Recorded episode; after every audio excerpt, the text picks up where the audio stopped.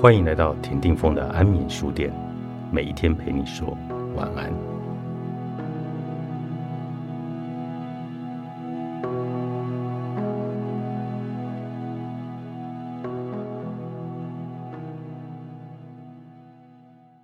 要厘清过去如何干扰现在的状况和人际关系，我们只需要遵循自身的情绪线索。就能够找到目前冲突和过往创伤之间的关联性。没错，你今天的恶劣情绪很可能是升自于过往未被正视或未经处理的旧情绪。找出往日创伤的方法，可以透过三种简单的问题，也就是清晰的三 Q-S 法。我先分享案主 Sandy 的故事来加以说明。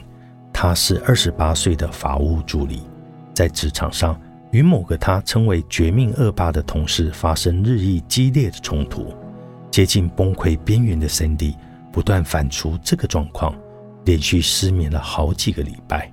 他担心情绪爆炸，又怕因此而失去工作。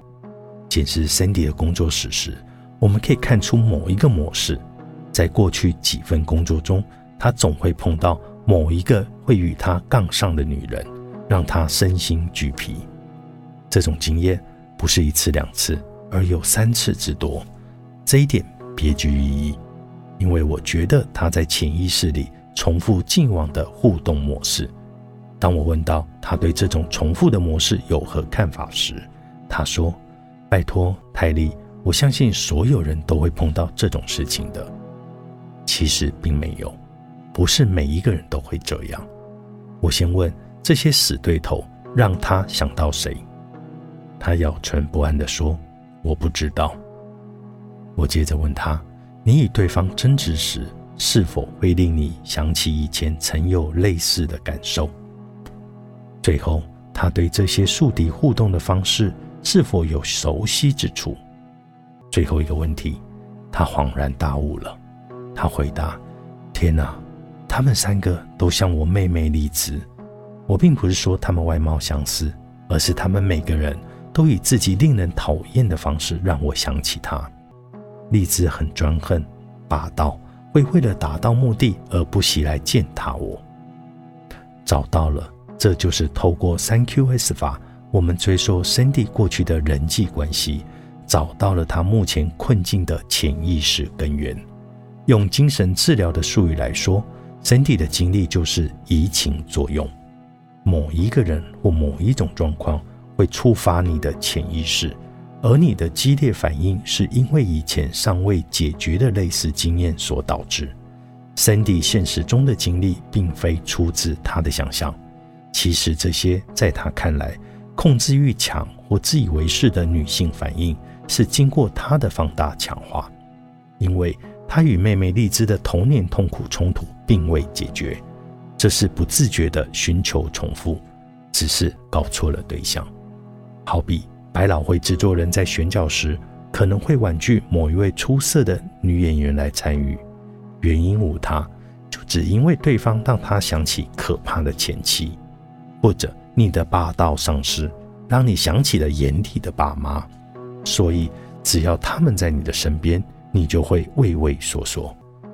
这就像不知不觉跳进了情绪的时光机。你看得出这个现象会危及政策？有效沟通以及你建立和维持健康界限的能力吗？既然了解了三 D 移情反应的原因，我们就会知道咨询时该把时间和精力放在处理，放下他与霸道妹妹童年互动的伤害。完成这个过程之后，Sandy 在公司就不再遇人树敌了。在 Sandy 取出他放在心灵地下室贴着。死对头例子的这个标签的箱子之后，只进行了三次的自伤，我们就不再谈论同事贝蒂有多么欺负人了。其实贝蒂还是老样子，只是 Cindy 改变了。透过讨论和正视姐妹之间的压抑与痛苦的经历，她就不再需要找贝蒂来当替死鬼。这个简单明了的过程，对你也是同样有效的。找出当前的问题和过去未解决的冲突或者创伤之间的关联性，都可以帮助你做出更明智的选择与决定。重点就是要倾听自己的情绪。目前反复上演的冲突带给你的感受，可能反映了造成你童年阴影的情绪。经历了移情作用时，你会陷入过往充满激烈情绪的泥沼中。我们的目标就是要来创造足够的理解和内心的空间，让你能有意识的做出反应，而不是靠本能来反应，并在当下能够有意识的来划定界限。有界限才有自由。作者泰利·科尔，时报出版。